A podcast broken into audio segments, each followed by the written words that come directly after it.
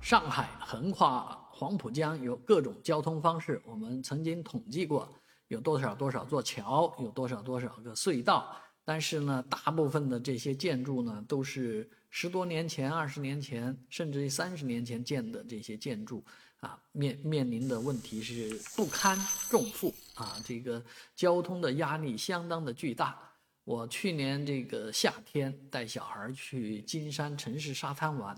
哎，从这个凤浦大桥啊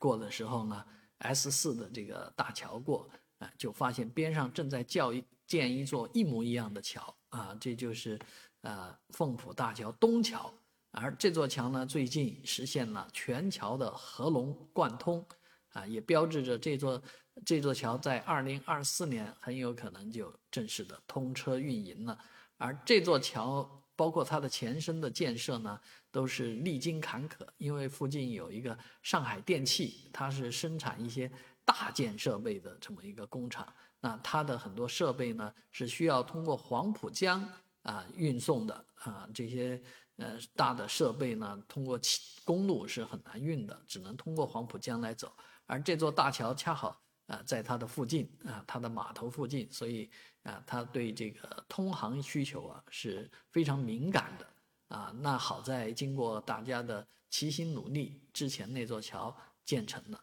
所以现在建后续的再建一座桥来讲，影响并不大啊。这样的桥建成之后呢，能让整个通行能力啊不至于捉襟见肘，每次 S 四走到这个地方的时候都堵的现象呢。会有所缓解，